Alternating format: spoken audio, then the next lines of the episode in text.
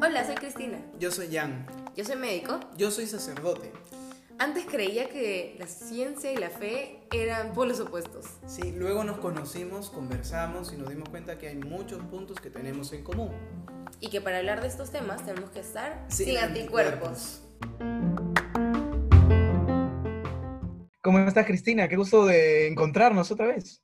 Hola padre, sí, después de muchas lunas por fin hemos vuelto. Así es, ¿y qué novedades? Bueno, el día de hoy tenemos una invitada especial, nuestra primera invitada, Bien. ujú.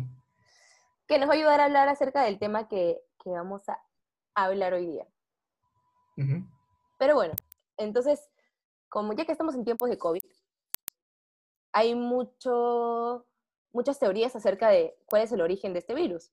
Hay personas que dicen que se originó en un laboratorio, que fue manipulado, pero finalmente ya hay varios estudios que demuestran que este virus realmente ha saltado desde los animales hasta los humanos.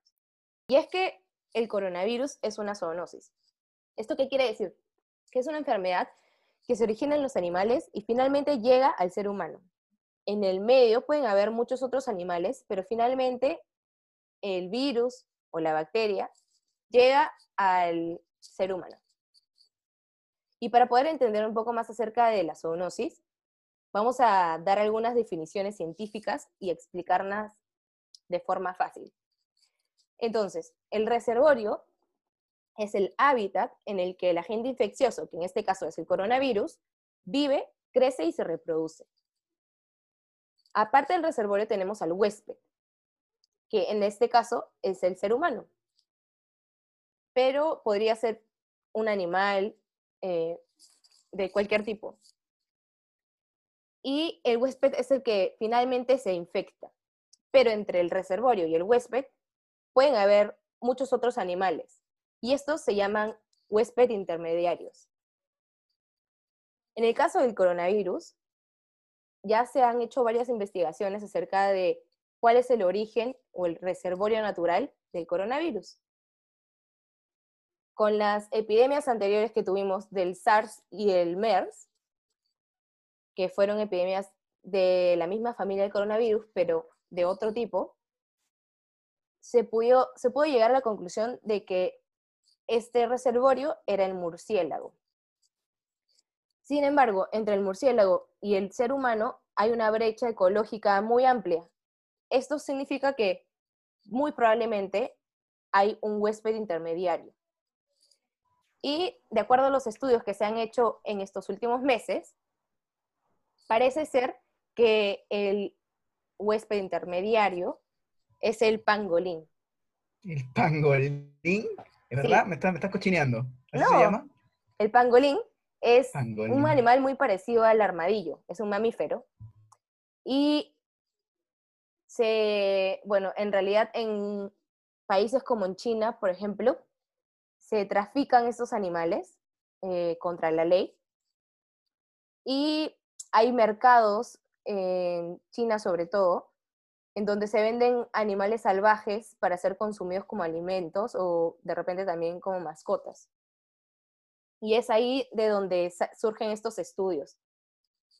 Se ha visto que hay una similitud genética entre el coronavirus humano, el coronavirus del murciélago y también entre el coronavirus humano y el coronavirus del pangolín. Y es así como han llegado a la conclusión de que estos animales están muy relacionados a cómo salta el coronavirus desde los animales hasta los humanos. Y por, pero no solamente existe el coronavirus como zoonosis, sino hay muchas otras zoonosis que últimamente en estos años han ido surgiendo. Por ejemplo, el ébola, la influenza, el VIH, entre otros muchos virus. Pero ¿por qué es que últimamente se ve más seguido que antes de repente? En realidad es por diferentes causas, pero una de las más importantes es la deforestación y la urbanización de lugares que sirven como hábitat para animales salvajes. Porque esto hace que estos hábitats se reduzcan y haya más relación o más contacto entre los animales salvajes y los humanos. Pero bueno, ya que estamos hablando de animales y de hábitats y medio ambiente, en realidad son temas que no manejamos muy bien. Y para eso hemos traído el día de hoy a una amiga que es médica veterinaria zootecnista, que nos va a ayudar a entender un poco más este tema el día de hoy. Ella es Solange y le vamos a pedir a Solange que por favor nos, si nos puede explicar un poco acerca de la relación que hay entre los seres humanos y los animales y cómo así afectan nuestra salud. Sí, claro. Muchas gracias por la invitación, Cristina, Padre Ian. Y encantada de tratar de más o menos eh, darles un escenario de lo juntos que estamos. Y se hace mucho más evidente en este momento de, en épocas de COVID. Es difícil separar al ser humano de los animales. Nuestra referencia más rápida que se nos viene a la cabeza son nuestras mascotas, pero así no tengamos mascotas en nuestros almuerzos, si comemos algún producto de origen animal, estamos relacionados a ellos. Si, por ejemplo, en la televisión vemos Animal Planet o alguna película de dibujos animados, también estamos viendo animales. Si es que vamos al zoológico, alguna vez hemos hecho equitación, o si, por ejemplo, tenemos una chaqueta de cuero, también estamos cerca de los animales. Entonces, nosotros como seres humanos es muy difícil separarnos, por más que a veces tal vez nos olvidemos. En esta época de coronavirus, como bien tú lo explicaste, estamos en una zoonosis. Esta enfermedad saltó a través de ciertos procesos de un murciélago, a través de intermediarios, a los seres humanos. Tenemos zoonosis más cercanas. Eh, no todas tienen que venir de los murciélagos. Es por eso que nosotros como veterinarios recomendamos a los dueños de las mascotas la vacunación y desparasitación de sus animales. Esto se hace porque los perros y los gatos también tienen patógenos propios de la especie que nos pueden transmitir enfermedades. Cuando hablamos de fauna silvestre con esa misma capacidad de transmitirnos enfermedades, ya no los conocemos tanto, tal vez como a los perros y a los gatos. Entonces ahí tenemos que tener más cuidado al momento de relacionarnos con ellos, cosa que no hemos venido haciendo y se evidencia, como Cristina mencionó, en estos mercados de fauna silvestre en China. El hecho de nosotros estar tan próximos a tantas especies juntas lo hace un foco infeccioso, que si bien es cierto, ahorita hablamos de Asia, los tenemos también súper cerca, eh, hace como la fórmula perfecta para una infección eh, que en verdad se nos ha ido de las manos, ¿no? No es que los animales sean malos y no es que haya sido la primera, ni será la última también eh, enfermedad emergente, es decir, una enfermedad infecciosa que ha venido de acá un tiempo, que, que tendremos pero sí hay mucha responsabilidad de nuestra parte, diría yo, para cuidar nuestra propia salud, la del ambiente y la de los propios animales. Eh, nuestro país es un gran importador de un mercado terrible que es el tráfico de fauna. Nuestras ciudades de la selva son puntos de acopio de estos animales. ¿Y cuál es el problema más allá de, capturar seres vivos de, sus hábitats naturales? es justo ese tema de salud pública. Eh, hay un término muy interesante que a mí realmente me gusta mucho, que es el término One Health. No sé si eh, ya lo han escuchado, en español viene a ser una salud. Este término es un enfoque eh, holístico, multidisciplinario, de cómo afrontar estos problemas. Ahorita estamos realmente en una cuarentena por una enfermedad infecciosa zoonótica, que amerita mucho un enfoque de una salud, porque el hecho de nosotros haber achicado la brecha hacia el murciélago ha hecho que estemos ahorita encerrados. Ese lado es muy interesante. Por otro lado, Cristina mencionó el tema de la deforestación.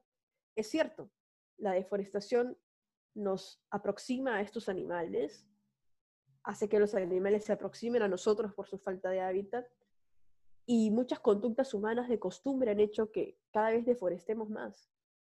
Aproximadamente el 90% de la deforestación del Amazonas es para tierras de cultivo, para el consumo, para la comida de los animales que al final vamos a consumir nosotros. Es decir, desde nuestras casas también de cierta forma influimos a que eh, hayan brechas cada vez más cortas que al fin del día no todas resultarán en pandemias, pero es cierto que hay muchos brotes que también no llegan acá, ¿verdad? Bien, muchas gracias Solangi por acompañarnos y por iluminarnos bastante con respecto a, tu profesión, la veterinaria y, la zootecnia, ¿no? Y lo importante que estamos relacionados. Tú has mencionado un, un término que también es muy interesante, que es One Health y hace referencia a que todos estamos interconectados, que todos nosotros, el ser humano con los animales y su medio ambiente, está interconectado, interdependemos. Y eso tiene que ver mucho con mi tema, que es el aspecto espiritual y religioso. Nosotros y muchos ecologistas eh, mencionan, hablan sobre la espiritualidad, la inteligencia espiritual. Nosotros em, tenemos muchas inteligencias no es solamente la inteligencia técnica, la inteligencia matemática, sino que también hay diferentes inteligencias y una de ellas que se está desarrollando más y que hace falta profundizar más en ella es la inteligencia espiritual. ¿Qué es la inteligencia espiritual? Define un biólogo que, he, podido, que he podido conocer en persona, define esta inteligencia espiritual como la capacidad humana de plantearnos preguntas fundamentales sobre el sentido de la vida. Es decir, yo tengo que preguntarme más allá, profundizar más allá sobre las cosas, sobre el medio en el que vivo y cuál es el sentido de todo ello. Pero también la inteligencia espiritual hace referencia a poder experimentar esa conexión de cada uno de nosotros con el mundo experimentar esa interconexión que tenemos con los animales y con el medio ambiente. Y eso es desarrollar la inteligencia espiritual. Pero hoy en día no, no nos es tan fácil, no tenemos este, esta capacidad, no hemos desarrollado más esta inteligencia. ¿Y por qué? Porque el ser humano está sordo. Nosotros estamos sordos por nuestras necesidades inmediatas, por esas necesidades mm, básicas de comer, de alimentarse, decía otro ecologista que es Leopold, decía lo siguiente, decía, la persona que no tiene una granja eh, al lado de su casa puede, puede tener ciertas dificultades. ¿Cuál es esta dificultad? Em, esta persona puede creer que su desayuno proviene del refrigerador.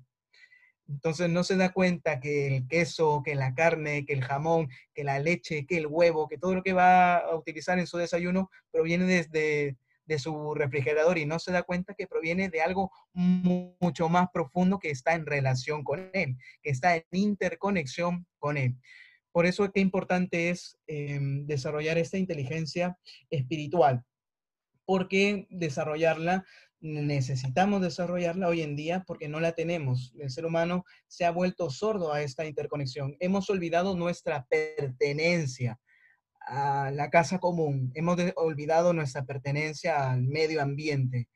Bien, para eso nosotros eh, que somos personas religiosas, sabemos que la religión, la religión fomenta mucho de estos valores, las diferentes religiones.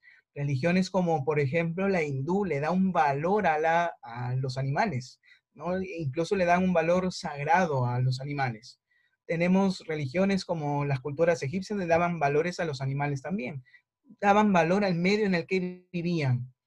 Y es que una persona religiosa le da ese valor al mundo natural, le da un valor. ¿Qué diferencia el cristianismo, que también es una religión?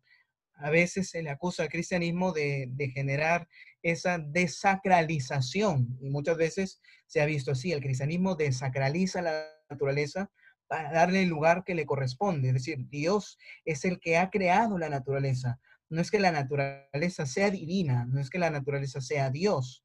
El cristianismo le ha, le ha quitado ese valor sagrado y muchas veces ha generado en la explotación, ha degenerado en, una técnica masiva eh, que destruye la naturaleza.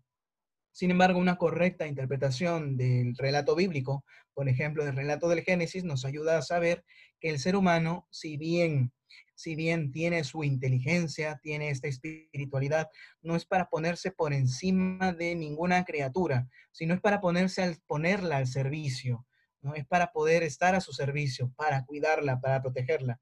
Y de esa manera también se cuida, se alimenta también el ser humano. Comenzamos a conocer esa, esa interconexión. Nosotros tenemos eh, una encíclica que es la Laudato Si, que es en italiano, significa alabado sea, alabado sea mi Señor. Es eh, la encíclica del Papa Francisco que nos ha regado a todos nosotros, al mundo entero, que trata sobre el cuidado de la casa común. Se ha cumplido ya los cinco años desde su publicación y es bueno retomarla en este contexto del coronavirus para poder ser mucho más conscientes de nuestra interconexión. En esta encíclica, esta inteligencia espiritual, el Papa la menciona como tener una espiritualidad ecológica. Utiliza este término el Papa, la espiritualidad ecológica. ¿Y a qué nos ayuda la espiritualidad ecológica? En primer lugar, a poder contemplar. Nosotros los seres humanos hemos perdido esa capacidad de contemplar. Necesitamos otra vez contemplar el medio en el que vivimos. Si nosotros contemplamos, vamos a ser conscientes que pertenecemos a un medio, que estamos interdependientes de lo demás, de las demás especies. Podemos contemplar también cómo, em, cómo nuestra capacidad de ayuda afecta, lo que decía Solange de One Health, eh, a todos los demás. Y además las demás especies también afectan, tienen influencia sobre nosotros. Descubrimos el valor que tienen, que tienen las especies animales, descubrimos el valor que tiene la naturaleza, no un valor que solamente está en función del ser humano, sino un valor que está presente también por el hecho de ser creación de Dios. Hay una huella de Dios. Dios ama a cada una de sus criaturas. Dice un pasaje de la Biblia que si Dios no las hubiera amado, no existirían. Quiere decir que cada especie, cada criatura, cada animal, cada planta tiene un amor grandísimo de Dios y nos habla de Dios y por eso lo alabamos. Es bonito poder profundizar en estos, en estos temas. Para ir eh, finalizando, con respecto a esta contemplación, nosotros también nos damos cuenta que el ser humano ha cometido mucha, mucho abuso, mucha destrucción, que nosotros somos responsables, el poder contemplar el valor de la naturaleza y saber que nosotros pertenecemos a este medio ambiente porque somos seres corporales, nos lleva a ser responsables. Nos debería doler mucho más que se extingan las especies animales. Sabemos que hay em, profesiones, hay grupos, movimientos que tratan de preservar especies en peligro de extinción, pero a nosotros no nos duele tanto, tiene que ser un sentido más común, que nos duela que desaparezcan las especies, que nos duela que se rompen los ecosistemas, nos tiene que doler más, porque nosotros pertenecemos a ese ecosistema. Por eso es bonito, es bueno que podamos tener esta conversación con diferentes enfoques, desde diferentes maneras, que seamos cada vez más responsables de esta casa común que Dios nos la ha entregado a todos. Pues al ser responsables nosotros, tenemos que generar un cambio en nuestra manera de vivir, generar un cambio de actitud. Y para eso nos ayuda la, contemplación, el hacernos más responsables de, la naturaleza, de la creación. Y hay personas que lo asumen mejor que otras. Hay personas que tienen esa espiritualidad sin necesidad de, de, ser parte de alguna religión en específico. O quizá forman parte de una religión, de algún grupo, y eso les ayuda a vivir más esta interconexión. Por ejemplo, como ya le hemos dicho, Solangi que nos acompaña, sabemos que Solangi, que es nuestra amiga, Solangi practica el veganismo y quizá con eso también nos puede iluminar de cómo vivir más coherentemente esta interconexión con los animales y con el medio ambiente. Solangi, ¿nos puedes contar un poco? Sí, padre. Yo eh, soy vegana ya hace unos años y quería comentarles más o menos qué es esto del veganismo, ¿verdad? El veganismo en sí es una postura ética y es un modo de vida. Tal vez muchos de nosotros más lo asociamos con la dieta, que es basada en plantas, pero va un poquito más allá. Eh, en mi caso, yo adopté este, este modo de vida en el cual eh, siempre uno trata de hacer su mejor esfuerzo, lo adopté y hace unos años, bajo una conversación con una amiga, me dijo, ¿cuál es la diferencia entre una vaca y un perro si ambos sufren? Yo en ese momento realmente no supe qué responderle, solo me fui a mi casa, lo reflexioné y en 48 horas dije, wow, yo me siento mucho más tranquila conmigo misma al saber que ningún ser vivo está eh, en mi plato, ningún ser vivo ha venido acá dando su vida por mí, cuando de verdad yo puedo estar sana y feliz sin tenerlos a ellos en cuenta. Eh, más o menos esa fue mi, esa es mi, mi, historia de cómo yo entré al veganismo. Y Solan, yo una pregunta, o sea, nosotros como, como no veganos, en verdad, nos cuesta mucho tratar de comprender cómo es que una persona después de tantos años de haber comido, no sé, carnes, huevo, leche, pasas a no comer nada de esto porque es un tema de costumbre que es muy, es muy importante, creo. Eh, sí, hay un factor de costumbre muy fuerte que se evidencia en muchos aspectos de nuestra vida, ¿no? Eh, ojo, el hecho de que algo lo hayamos venido haciendo de cierta forma no quiere decir que se haga. Nosotros tenemos la capacidad de decisión y así como dijo el padre, la capacidad de velar por otros seres vivos que están y viven con nosotros en el único planeta que tenemos. Entonces, cuando nos preguntamos de dónde viene nuestra comida o cuál es el impacto ambiental de las decisiones que asumimos todos los días, no es tan difícil que nuestra conciencia y esta espiritualidad que tenemos que desarrollar le gane a estas costumbres, ¿no? Eh, creo que cuando reflexionamos somos súper capaces de darnos cuenta de que tal vez hay decisiones que no nos suman ni a nosotros, ni a los animales, ni a nuestro planeta. Sí, Solange, yo tengo una, pregunta, ¿no? Em, no necesariamente todos tenemos que ser veganos porque es una decisión personal, Em, pero sí que probablemente te ha ayudado a ti a poder relacionarte mejor, ser más coherente. Tú lo has mencionado, que no solamente se trata de una dieta, sino de vivir más coherentemente con, el medio en el que uno vive, ¿no? Quizás nos puedas explicar cómo te ha ayudado a ti el veganismo a, ser más coherente con, todo el medio.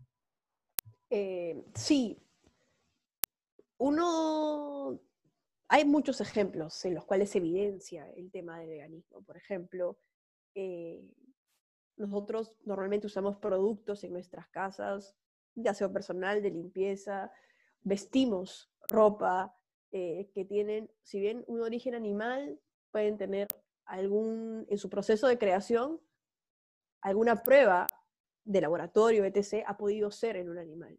Entonces, el veganismo lo que a mí por lo menos me ha hecho como frente es ver que no hay por qué caer en esas situaciones. Si bien es difícil, vivimos en un mundo, como usted bien lo mencionó, a espaldas muchas veces de la naturaleza, de los animales. Entonces, nuestro día a día, eh, por esa unión tan cercana, lo tomamos y lo asumimos como normal. Pero una vez que pausamos nuestro día a día y realmente reflexionamos y vemos qué hay atrás de nuestras acciones y qué hay atrás de los productos que consumimos, qué hay atrás de lo que vestimos, eso me ayudó a mí a darme cuenta de que yo, eh, por, por ser ser humano, no estoy en este mundo para aprovecharme de otros y tampoco quiero estar en este mundo para tratar a los animales como inferiores, ¿no? Sino al contrario, uno está acá para velar por ellos, para cuidarlos, para tratarlos bien. Y la única forma que yo siento que puedo ser coherente conmigo misma es si yo tengo un perro y lo acaricio y lo quiero, voy a no voy a poner en mi plato a una vaca o a un cerdo, ¿verdad? Esa fue mi, mi lógica.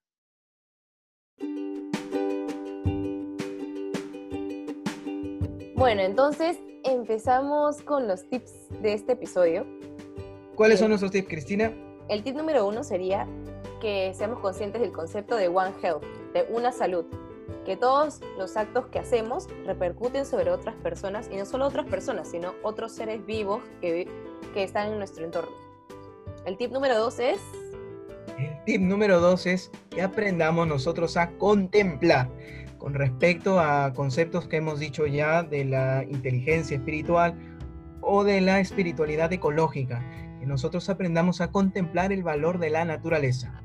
Como tip número 3, se lo vamos a dejar a nuestra invitada, a Solange.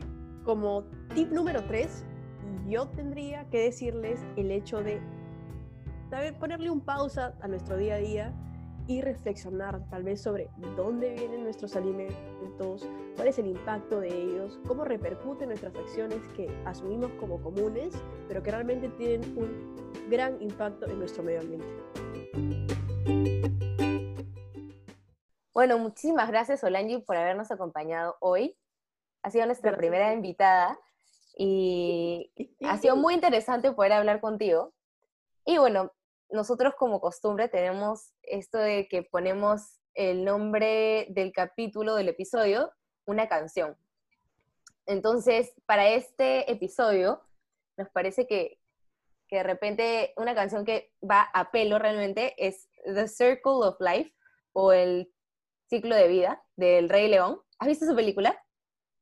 ¿Puedes creer que no he visto El Rey León? No has visto El Rey León, Dios mío. No, es que me da un poquito de pena. Aprovecha la cuarentena, aprovechala, aprovechala. ¿Y cómo no has visto El Rey León, pues?